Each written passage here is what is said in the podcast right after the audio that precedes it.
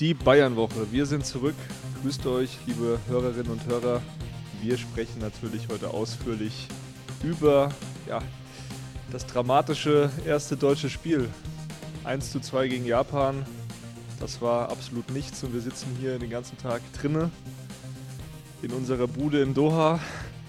Wollten eigentlich an Pool heute entspannen, aber dem ist nicht so. Patrick Felix wir waren im Stadion und sind alle immer noch entsetzt und jetzt natürlich auch viel am Arbeiten. Ja, total. Also wir sind morgens aus dem Bett rausgefallen, direkt in unsere Konferenz rein und ähm, ja, haben uns natürlich intensiv Gedanken gemacht, wie man dieses Thema weiterdrehen kann für alle Kanäle, natürlich für den Podcast, für sport1.de, fürs TV, für Video. Und äh, ich würde mal sagen, Felix, an Themen sparen wir nicht bei diesem Auftritt. Ja, es ist natürlich jetzt so eine Mischung aus unserer Sicht und damit auch Hallo. Ähm, Thematisch bietet sich jetzt logischerweise vieles an. Äh, wir haben heute schon einige Texte sogar geliefert, obwohl es bei uns jetzt gerade erst ähm, halb drei Ortszeit ist. Aber wir haben heute schon abgeliefert, würde ich sagen. Und es ist so diese Mischung aus natürlich Entsetzen und, und Verwunderung, was den deutschen Auftritt betrifft. Ähm, aber natürlich sind jetzt die Themen äh, umso zahlreicher gesät. Und äh, von dem her sozusagen auch ein der kleine positive Aspekt, äh, wenn man so möchte. Und wir können mal ein kleines bisschen reinhören. Die Spieler waren gestern bei uns in der Mixzone sehr, sehr, sehr deutlich und haben klare Worte gefunden äh, nach diesem Auftakt. Ah, ich habe das Gefühl gehabt, wir sind einfach nicht mehr, wir sind nicht mehr aktiv gewesen. Wir waren nur noch reaktiv. Wir haben nur noch gewartet, gewartet und äh, ja, es wurde dann schwer, weil sie sind mit äh, vielen Leuten in die Box gekommen und äh, ja, dann haben sie dann so das 1-1 gemacht, Entschuldige. Und äh, ja, dann das 2-1 das einfach, das ist das ist, das ist lachhaft. Mein Fokus, der war extrem auf das heutige Spiel. Ähm, wir wollten unbedingt gewinnen. Wir alle wissen, ähm, wie wichtig das erste Spiel ist äh, fürs Gefühl, für die Stimmung. Jetzt stehen wir mit null Punkten da. Ähm, mehr als unnötig. Ich glaube, es war jetzt nicht vom Spiel her nicht vergleichbar mit äh, 2018. Ich habe es vorhin schon gesagt. Ich habe äh, schon das Gefühl, dass da eine Truppe in der Mannschaft sitzt. Wir wissen, dass äh, nicht alles gut ist, aber wir wissen auch, dass wir am Sonntag gewinnen können. Was waren für euch beiden denn die Knackpunkte gestern, die, die ganz großen äh, Gründe dafür, dass es so lief, wie es lief? Ja, wir haben ja diese ganzen Themen Nationalmannschaft, haben wir in den letzten Länderspielen auch schon immer wieder angesprochen. Einmal diese wackelige Abwehr. Es ist halt einfach so, dieser Bayern-Block, den gibt es in der Form nicht, wie beispielsweise 2014. Man hat eben diese BVB-Abwehr, darüber sprechen wir dann auch nochmal ausführlich später. Man hat Spieler, die eben nicht beim FC Bayern diesen starken Block bilden und vorne einfach die schwache Chancenverwertung. Also ein Knabri hat zwar jetzt bei den Bayern extrem gebombt, hat da die Tore gemacht, war extrem gut in Form und ja, gegen Japan hat er wirklich viel wieder verballert. Und äh, ja, nicht nur er, auch andere Spieler, die da nicht funktionieren. Kai Havertz immer so ein Spieler, bei dem ich sage, der hat eigentlich alles technisch ähm, als Fußballer ganz fein, aber er bringt es einfach nicht auf den Platz und da muss man sich dann wirklich die Frage stellen, ähm, ist das überhaupt noch Weltspitze? Klar, die Frage kann man sich auf jeden Fall stellen. Ich habe äh, mir mal die Mühe gemacht, das kann ich gerade eben mal rausholen, habe vorher noch einen Tweet dazu abgesetzt.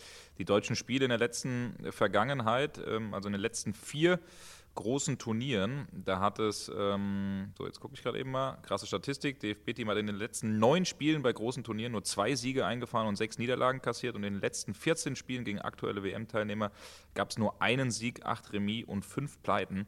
Und da kann man schon die Frage stellen, ob Deutschland nur noch ein Scheinriese ist. Das haben unsere Kollegen auch heute in äh, 2 nach 10 in unserer Sendung besprochen. Du hast, äh, warst dazugeschaltet, Felix.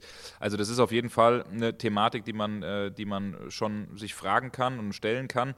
Ähm, klar ist, wenn man die Tore macht, zum Beispiel Musiala hat da ganz schön für Alarm gesorgt, äh, sich wunderbar durchgetankt in mehreren Momenten, hat dann am Tor vorbeigeschossen. Gnabry hatte eine gute Chance, Harvard. Also wenn man diese Dinge einfach reinmacht, dann ähm, redet wahrscheinlich am Ende keiner über die schwache Defensivleistung. Aber jetzt muss man darüber reden.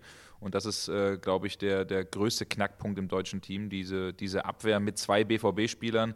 Ich meine, der ein oder andere kennt mich vielleicht aus dem BVB-Podcast. Äh, da habe ich ja auch ein bisschen den Schwerpunkt drauf. Und ich weiß schon, dass diese Defensive aktuell nicht so stabil ist. 21 Gegentore in der Bundesliga.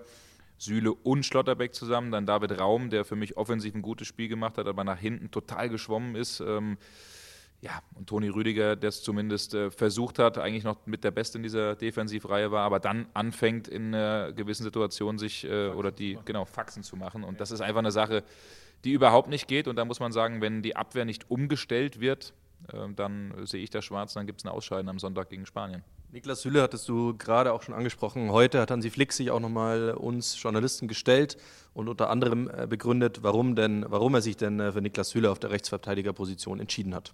Aber wir werden natürlich schon gucken, was, was ist jetzt gerade gegen Spanien wichtig, was müssen wir da tun.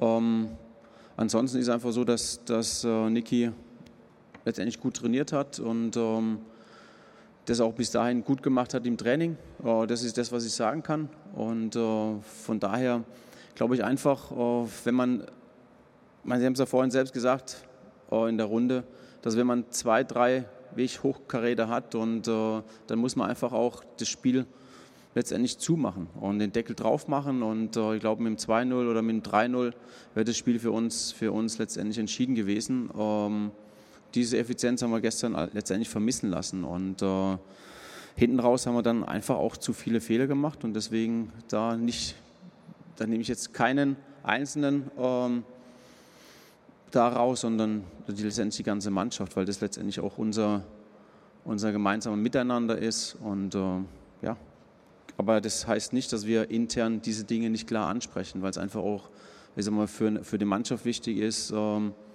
sich daran messen zu lassen, was wir uns vorgenommen haben und was am Ende dabei rumgekommen ist. Niklas Süle hat auch kein wirklich gutes Spiel gemacht, würde ich mal zumindest sagen. Also gerade offensiv war wirklich wenig von ihm zu sehen. Und es gäbe ja potenziell einen im deutschen Team, äh, der das eventuell besser hinkriegen könnte. Josua Kimmich, der hat es absolut stark schon gemacht auf dieser Position in der Nationalmannschaft. Wir haben sehr oft darüber diskutiert, auch letztes Jahr bei der Euro, da hat er in einem anderen System da gespielt. Da hätte ich ihn mir eher vielleicht auch im Zentrum gewünscht bei dieser Euro. Nichtsdestotrotz, ich glaube, er ist der beste Rechtsverteidiger im Kader, den Flick hat. Und dann muss man natürlich auch überlegen, stellt man sich jetzt vielleicht in den Dienst auch der Mannschaft und sagt, hey, ich spiele wieder auf dieser Position, auch wenn ich eigentlich der gelernte Sechser bin, Philipp Lahm. Das war ja eine ähnliche Diskussion auch mal in der Vergangenheit. Und man darf nicht vergessen, Kimmich hat auch beim Trippelsieg 2020 bei diesem Turnier in Lissabon äh, dann auch als Rechtsverteidiger gespielt, weil Flick eben mit Thiago und Goretzka so gute Optionen im Zentrum hat. Und jetzt hat er eben Gündogan und Goretzka. Und ich fand, Gündogan hat es sehr, sehr gut gemacht. Ich habe dann die Auswechslung auch nicht so ganz verstanden gegen die Japaner. Könntest du dir denn vorstellen, Patrick, dass es tatsächlich eine Option ist oder ist das Thema wirklich ähm, ja, so abwegig, mich wieder nach hinten zu stellen? Also nach unseren Informationen äh, ist es schon so, dass das Thema eher nicht angedacht wird intern. Also da, da gab es eigentlich klare Absprachen, dass äh, Hansi Flick ähm, Josua Kimmich nicht hinten rechts sieht, er selbst sich äh, ja auch nicht. Deswegen würde es mich jetzt schon sehr überraschen, wenn er am Ende ähm, ja, zu, diesem, zu diesem Schritt greift. Aber ich bin da voll bei Kerry. Ich sehe das auch so. Ist, er muss über den Schatten hinwegspringen, auch Hansi Flick, aber auch Josua Kimmich selbst. Er muss in den Dienst der Mannschaft äh, springen und diese Position bekleiden, weil äh, ein Klostermann, ein Kehrer, die haben für mich alle nicht das Top, Top, Top-Niveau, um gegen Spanien zu bestehen. Und Süle hat man eben gesehen, ähm, dass das äh, ja auch nicht zu 100 Prozent klappt da hinten, dass die Abstimmung nicht so, nicht so richtig funktioniert. Und ich sehe da Kimmich äh, tatsächlich am besten aufgehoben. Trotzdem, du hast es ja eben auch gesagt, es war jetzt vor dem Turnier der Stand. Unser Informationsstand auch. Und jetzt nach so einer Niederlage, da kann auch Aktionismus dann reinkommen, dann kann auch schnell was passieren, wo man sagt, hey, man, man switcht jetzt doch. Und ich kann mir das durchaus vorstellen, dass sich das der ähm, Hansi Flick durchaus überlegen wird, weil er es eben schon 2020 bei dem Trippelsieg auch gemacht hat. Apropos Hansi Flick, jetzt ist der Name schon öfter angeklungen. Was würdet ihr denn entsprechend sagen? Wie viel, ähm, wie viel Schuld trägt er denn an dieser Auftaktniederlage? Ja, also eine sehr große Schuld, das sehe ich schon. Also da, da muss er sich schon selbst äh, ja, auch an die eigene Nase fassen. Das wird er auch machen. So Selbstkritisch ist er natürlich auch und, und, und geht damit um. Ähm, Kerry jetzt eben angesprochen, Wechsel, die ich überhaupt nicht verstanden habe, die Schaltzentrale zu sprengen, also Gündogan rauszunehmen, der bis dahin echt ein gutes Spiel gemacht hat, der der Mannschaft Sicherheit gegeben hat. Als er dann vom Feld ist, gab es reihenweise Chancen ähm, für, für Japan. Ähm, Goretzka vielleicht auch reingenommen, weil er natürlich auch unzufrieden ist nach dieser, ähm, nach diesem ich will nicht sagen Watschen, aber nach dieser Nicht-Startelf-Nominierung, äh, ähm, die vielleicht auch für ihn nach den Leistungen im Verein überraschend war, da wollte Flick vielleicht auch so ein bisschen ihn bei Laune halten. Ähm, trotzdem konnte ich das nicht so richtig verstehen. Ich konnte es auch nicht verstehen, warum Musiala ausgewechselt wurde. Müller, die haben alle bei uns gesagt, auch Müller. Äh, ich habe jetzt nicht um die Auswechslung äh, gebeten. Ähm, da, das hätte ich einfach nicht getan und ich hätte das auch nicht getan. Ähm, Nico Schlotterbeck, auch wenn ich ihn sehr gut kenne, vor, aus Dortmunder Zeiten, wirklich von Beginn an äh, zu bringen, weil sein Spiel einfach zu risikobehaftet ist, äh, weil er hat ja, das haben wir auch thematisiert, wir haben das Interview mit ihm ja auch vor dem Spiel gehabt, wo er auch sehr selbstreflektiert war und gesagt hat, dass äh, Flick mich auch gerüffelt hat für diese drei Elfmeter auch, die ich in den sechs Länderspielen zuvor verursacht hat und jetzt eben dieses zweite Tor, was natürlich auch zum großen Teil auf seine Kappe geht. Ähm, also klar, Hansi Flick, du hast die Frage gestellt, muss ich da auch sehr viel Kritik anhören. Jetzt haben wir viel über, den, über die Nationalmannschaft als, als solche gesprochen. Wir sitzen ja hier aber für, für die Bayern-Woche und wollen speziell natürlich auf einige Bayern-Spiele auch eingehen. Und einer, Patrick hat es gerade schon angesprochen, äh, der gestern unzufrieden äh, gewesen sein dürfte, ist Leon Goretzka. Kerry, hast du da einen, einen Einblick, was da gestern, äh, wie es gestern in ihm aussah oder wie es jetzt einen Tag später auch bei ihm aussieht? Ja, wir haben uns natürlich auch im Umfeld umgehört von Leon Goretzka und natürlich ist er nicht zufrieden. Wir kennen ihn alle, er will immer spielen, das hat er bei Bayern auch mehrfach untermauert, auch als Sabitzer den Vorzug erhalten hat, hat er das auch klar gesagt. Es ist halt eine Leistungsgesellschaft, am Ende muss man natürlich festhalten, aktuell. Ilkay Gündogan, der steht schon in der Rangordnung so ein bisschen vor ihm, auch vielleicht im Ansehen ein bisschen von Hansi Flick, weil Gündogan eben ja auch aufhören wollte und Flick ihn extra überredet hat, gesagt hat, ich will, dass du ein Leader wirst, dass du diese Mannschaft auch mit anführst. Und für Goretzka ist es natürlich schon ein harter Schlag, weil der will immer spielen. Und wie bei Bayern eben auch seine Präsenz, seine körperliche Wucht auch ins Spiel bringen. Genau, das merkt man äh, Ilkay Gündogan ja auch an, dass er diese Rolle auch aktiv einnehmen möchte. Hat sich gestern ja als einer der, der Wortführer hingestellt und nach dem Spiel auch seine Mitspieler entsprechend in die Pflicht genommen. Ja, total. Also sehr, sehr deutlich, sehr überraschend. Ähm, hat von fehlender äh, Reife gesprochen, auch von fehlender Qualität, was ich sehr interessant finde, wenn das ein Spieler sagt, der immerhin Kapitän bei Manchester City ist. Ähm, wahrscheinlich meint er dann die Schlotterbecks dieser Welt, die, die BVB-Verteidigung den, den, den Raum auch von, von Leipzig. Vielleicht meint er auch Spieler wie Havertz und Gnabry, ähm, die wirklich ein ganz schwaches Spiel gemacht haben. Also das ist schon sehr, sehr interessant und er hat vor allen Dingen auch bei den Gegentoren sehr deutlich äh, gesagt, dass es vielleicht sogar das zweite Tor das einfachste Gegentor war, was je bei einer Weltmeisterschaft passiert ist. Boah, und so Sätze dann zu sagen, das ist schon äh, wirklich sehr, sehr interessant. Und da kann man schon auch die Frage stellen, Kerry, da bin ich gespannt, was du sagst, ähm, inwiefern das vielleicht auch Auswirkungen in der Mannschaft hat. Ja, der rumort ist auf jeden Fall. Also es ist schon so eine Art Krüppchenbildung, das muss man festhalten. Die jungen Spieler, das ist natürlich auch eine andere Generation. Jetzt stellt euch mal vor, wenn Mats Hummels noch dabei gewesen wäre, dann hätte es wahrscheinlich direkt nach dem Spiel gegen Japan schon richtig gekracht.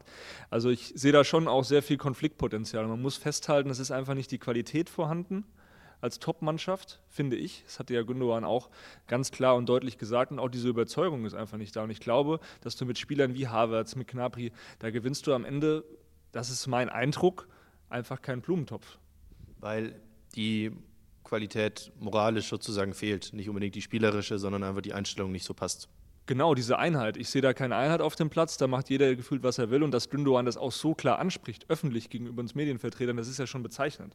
Man darf ja auch nicht vergessen, am Tag vor dem Spiel, da war ja auch diese riesige Diskussion da mit dieser One Love Binde. Da haben sich dann sieben Spieler noch zusammengesetzt, weil sie gesagt haben, hey, wir müssen irgendein Zeichen setzen. Wir wollten das machen, wir haben das versprochen, wir haben das angekündigt, also setzen wir uns zusammen. Aber es gab einige Spieler, Patrick, die hatten da überhaupt keinen Bock drauf.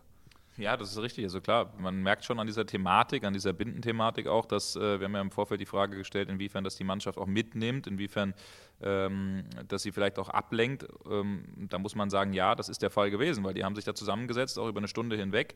Ähm, nicht jeder war komplett einer Meinung, dass man was machen muss, dass man was machen will und vor allen Dingen, was man machen will. Und ähm, der Fakt allein, sich am Vorabend eines wichtigen Auftaktspiels gegen Japan sich mit so einer Thematik beschäftigen, auseinandersetzen zu müssen, ja, ich finde es einerseits positiv, dass sie sich was einfallen lassen haben, aber das zeigt schon, dass das auch irgendwo ein bisschen Ablenkung ist und vielleicht nicht die optimale Spielvorbereitung ist. Und das zeigt auch, dass der DFB da einfach zu viel rumgeeiert hat, auch sich keine über, äh, Alternativen richtig überlegt hat, als es eben darum ging, welche Binde tragen wir jetzt oder welches Zeichen setzen wir, weil am Ende wurde das alles auf dem Rücken der Spieler ausgetragen. Bernd Neuendorf, der Präsident, der wollte es zwar nicht, das hat er so angekündigt, aber wie du sagst, ein Tag, ein Abend vor dem Spiel setzt man sich eine Stunde zusammen, um darüber zu debattieren. Also ich finde, das ist Wahnsinn. Dann wollen wir doch mal auch ja, ein bisschen abseits der, der deutschen Nationalmannschaft gucken, wie es denn äh, bisher für die anderen Nationalspieler läuft des FC Bayern. Äh, da gibt es ja, ja, oder gab es ja beim Frankreich-Spiel vor allem die, die ganz, ganz negative Meldung.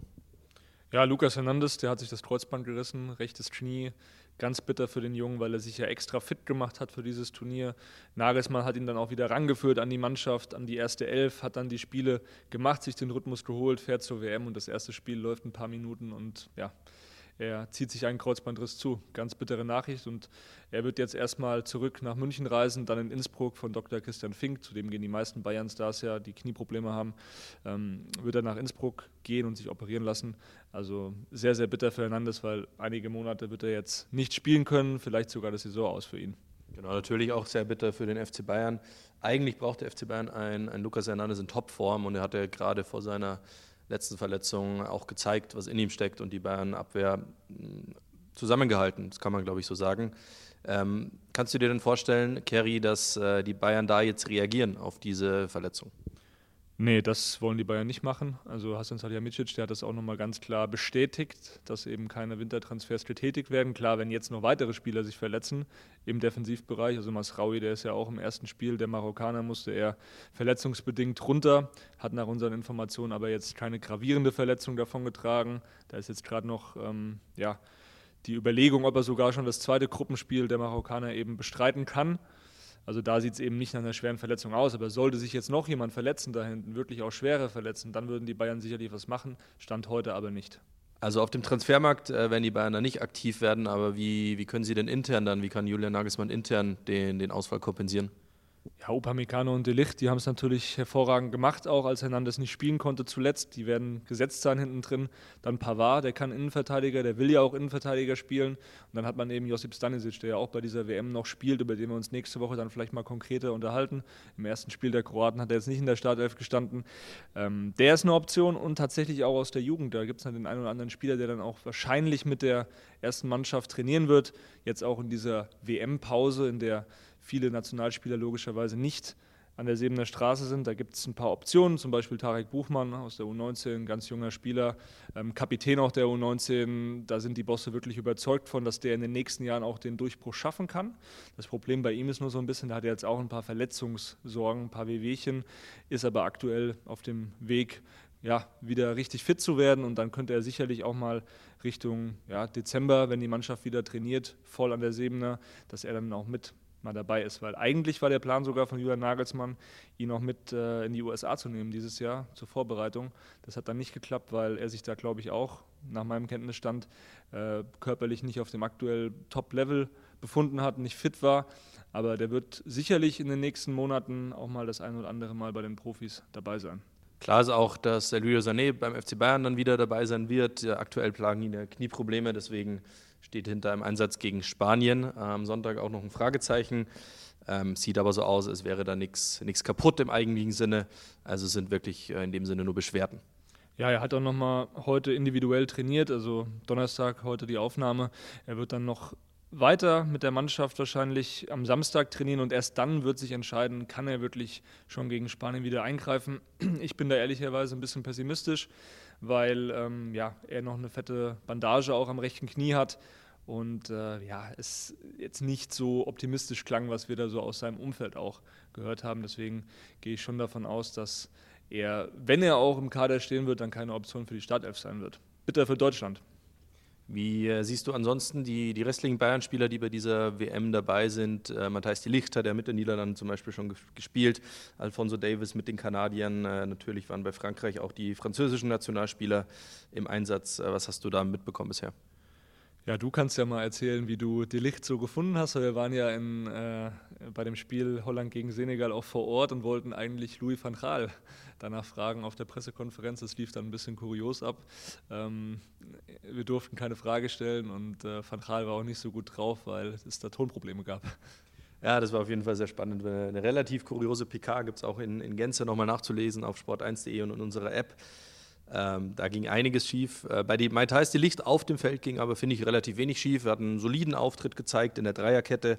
War ja vorher auch nicht ganz klar, ob er überhaupt spielen darf, ob er einen der, der beiden Innenverteidiger-Parts ähm, machen darf. Und dann hat sich Louis van Gaal eben für diese Dreierkette entschieden und da war er dann gesetzt wo er aber auch, fand ich, sehr weit rechts eben gespielt hat. Das hat er auch nach, danach nochmal im Interview gesagt, es ist eigentlich nicht seine Position. Und er hat dann wirklich auch zugegeben, den ein oder anderen Defizit in Laufduellen gehabt zu haben gegen diese ja, schnellen Senegalesen. Ähm, nichtsdestotrotz, also seine Position ist natürlich diese halblinke Innenverteidigerposition, die er auch bei Bayern sehr, sehr stark zuletzt bekleidet hat. Und äh, für ihn war es aber auch der erste WM-Einsatz. man merkt, das ist für die Spieler schon eine besondere Erfahrung. Die, ähm, die saugen das auch auf und sind auch ein bisschen nervös, hat man manchmal so das Gefühl. Also jetzt bei den Deutschen hat man es schon auch gesehen, ob es ein Musella war, wo am Anfang die Bälle nicht so äh, gut in den Fuß der Mitspieler gekommen sind oder ob das ein, ein Knabri war, der seine erste WM auch gespielt hat oder spielt, noch spielt er sie, sein erstes WM-Spiel gespielt hat. Noch. Ja, mal schauen, wie lange noch. Insgesamt machen die beiden einen ordentlichen Eindruck. Ähm, aus deutscher Sicht sicherlich noch äh, sehr, sehr viel Luft nach oben bin jetzt mal gespannt, wie sich dann auch äh, Jungs wie Stanisic eben präsentieren. Masraui, wenn er dann fit werden sollte. Also Davis natürlich ein verschossener Elfmeter gegen Belgien, bitter für den Jungen, aber es ist auch eine Riesenerfahrung, dass er dabei sein darf. Das und er hatte auch ein, zwei Szenen, die auch ein bisschen äh, im Netz viral gingen, mehr oder weniger, wo er dann seine Schnelligkeit und seine Dribblingstärke einfach wieder unter Beweis stellen kann. Und er ist bei Kanada natürlich ein absoluter Topstar. Wir haben auch schon ein Riesenplakat in Doha hier in der Stadt hängen sehen also er wird wirklich auch als Superstar mittlerweile gesehen. Und dann lässt sich, glaube ich, auch noch festhalten, dass, dass Spieler wie Matthijs die Licht, die, die diese internationale Erfahrung, was die Nationalmannschaft zumindest betrifft, eben noch nicht so haben, mit Sicherheit auch davon profitieren werden, äh, neben einem Weltklasse-Spieler und Führungsspieler wie Virgil van Dijk zu spielen. Also im Zweifel, wenn die viele Spieler fit bleiben, logischerweise profitiert am Ende natürlich auch der FC Bayern davon. Und damit würde ich sagen, äh, richten wir den Blick dann wieder eher allgemein aufs DFB-Team und vor allem nach vorne. Sonntag dann äh, das definitiv dann auch schon entscheidende Spiel, was das Weiterkommen betrifft. Während äh, Patrick hier mir mit meinen Gesten, mit seinen Gesten irgendwas zu verstehen geben will. Was denn, Patrick? Äh, ja, ich wollte sagen, dass ich was sagen will, weil ich mich jetzt mal hier zurückgelehnt habe und diese Bayern-Diskussion hier äh, oder diese interessanten Bayern-Details verfolgt habe als Außenstehender, weil ich ja bei den Bayern nicht so im Thema bin wie ihr beide. Ähm, ja, also ich äh, viel Mut. Wir haben normalerweise macht man ja so Artikel fünf Gründe, warum es jetzt die Wende gibt. Also ich sehe keinen einzigen, um ehrlich zu sein. Die Spanier haben 7-0 gewonnen. Die haben eine unfassbar interessante Mannschaft mit vielen äh, jungen Talenten und Stars. Äh, Gavi, Petri, Torres, der eingewechselt wird und einen Doppelpack macht. Also ähm, das wird äh, wirklich sehr, sehr interessant und ich habe irgendwie so die Befürchtung, dass äh, wir am Sonntag wieder unsere Sachen packen können und vielleicht zurückfahren, fliegen können äh, Richtung Deutschland. Wie groß sind die Hoffnungen bei dir, Kerry, dass es, dass es gegen Spanien klappt? Zumindest mal mit einem Punktgewinn, mit dem könnte man dann ja schon weiterkommen. Ja, ein paar Tage werden wir noch dranhängen, definitiv, weil die spielen noch gegen Costa Rica. Das ist dann äh, das Duell um die goldene Ananas. Stimmt, das gibt ja auch noch. Aber wir bleiben schon auch noch mal über den Sonntag hinaus. Das ist richtig. Ja. Das wollte ich nur mal kurz ja. äh, klargestellt wissen. Ähm ja, es ist, äh, sieht schlecht aus. Also mir fallen da auch ehrlicherweise kaum Gründe ein. Hansi Flick ist halt auch kein Zauberer. Er kann sich keinen Miroslav Klose backen, er kann sich keine Top, Top, Top Außenverteidiger backen. Ja, und ich habe zuletzt auch mit einem ehemaligen Nationalspieler gesprochen und er meinte auch zu mir, Kerry, also als ich da war noch bei der Nationalmannschaft, das war noch zu Zeiten von Jogi Löw, da war auch dieser Einheitsgedanke nicht vorhanden. Und ich habe nicht das Gefühl, dass das jetzt eben besser geworden ist und dass man mit solchen Spielern, mit solchen Typen, ich glaube, von der spielerischen Qualität müssen wir uns nichts vormachen, aber mit solchen Typen, die eben keine richtigen Typen sind, so mein Eindruck zum Großteil, dass man mit so ähm, Spielern dann nicht die WM gewinnen kann oder auch nicht mal in eine K.O.-Phase kommen kann, wenn man sich eben so präsentiert wie gegen Japan. Weil am Ende, du hast 60 Minuten die Kontrolle, alles läuft okay und dann brichst du innerhalb von wenigen Minuten ein, lässt dir einen Schneid abkaufen, machst noch, wie wir es vorhin schon, schon gesagt haben, in Person von Toni Rüdiger, irgendwelche Faxen. Klar, der will damit schneller werden, der ist damit vielleicht auch schneller, aber den hätte er auch so abgelaufen, behaupte ich jetzt mal. Deswegen, ähm, da muss einfach der Fokus rein und wenn der nicht reinkommt und ich habe da wenig Hoffnung, dass der reinkommt, dann, dann wird es schon eng. Apropos reinkommen, was würden wir jetzt, und das abschließend vielleicht, Hansi Flick denn raten? Vor allem eben, was die Aufstellung betrifft. Ja, ich würde sagen, dass er die äh, Defensive umstellen muss, dass er äh, ganz klar auf den Innenblock mit ähm, Süle und Rüdiger setzen muss. Auch wenn Süle in dem einen Spiel jetzt das Abseits aufgehoben hat. Ich äh, finde den finde ihn trotzdem stärker und ähm, ja, wir haben es eben ja schon in der Diskussion gehabt. Ich würde äh, Kimmich nach hinten rechts ziehen, das wird nicht passieren. Deswegen wird Kehrer, der unter Flick äh, die meisten Spiele bislang äh, gemacht hat vor der WM, wird wahrscheinlich Kehrer wieder auflaufen. Dann haben wir Kehrer und äh, Raum auf den Außen. Ähm, das ist dann halt nicht die Top, Top, Top Qualität, aber trotzdem die Abwehr muss ummodelliert werden, die muss äh, umgebaut werden. Ansonsten, ansonsten sehe ich da schwarz. Und ich bin auch weiterhin dafür. Äh, unser Kolumnist Kevin Prinz Boateng hat das ja auch gesagt bei uns schon vor dem WM-Auftakt. Niklas Füllkrug muss spielen und das sehe ich tatsächlich auch so. Wir brauchen vorne einen Brecher, äh, gerade gegen, die, gegen die Spanier. Da kommst du mit äh, Kombinationsspiel wahrscheinlich nicht durch. Da musst du auch mal mit äh, langen Flanken ähm, operieren und ja, deswegen sehe ich Niklas Füllkrug ganz klar in der Startelf. Zumal es da einfach jemand braucht, der, der die Bälle festmacht. Also nicht nur, den man mit Flanken füttern kann, sondern der den Ball dann vorne auch halten kann. Und Jonas Hofmann haben wir vorher auch schon angesprochen.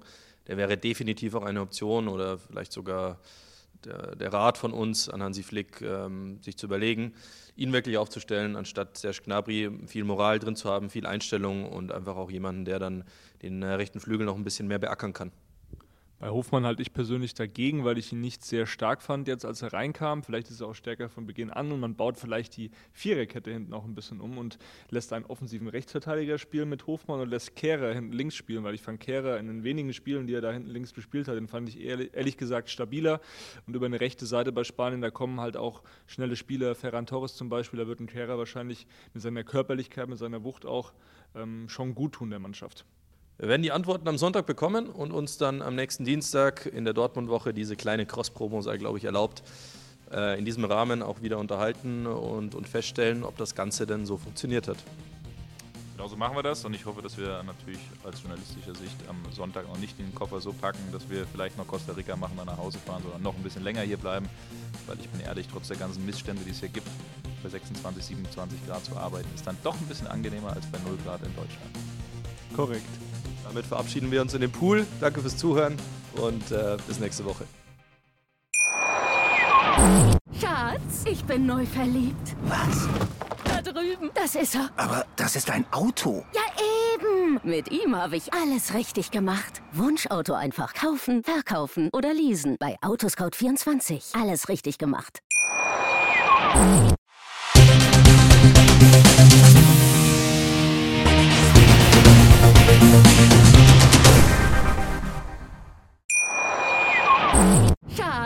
Ich bin neu verliebt. Was? Da drüben. Das ist er. Aber das ist ein Auto. Ja, eben. Mit ihm habe ich alles richtig gemacht. Wunschauto einfach kaufen, verkaufen oder leasen. Bei Autoscout24. Alles richtig gemacht.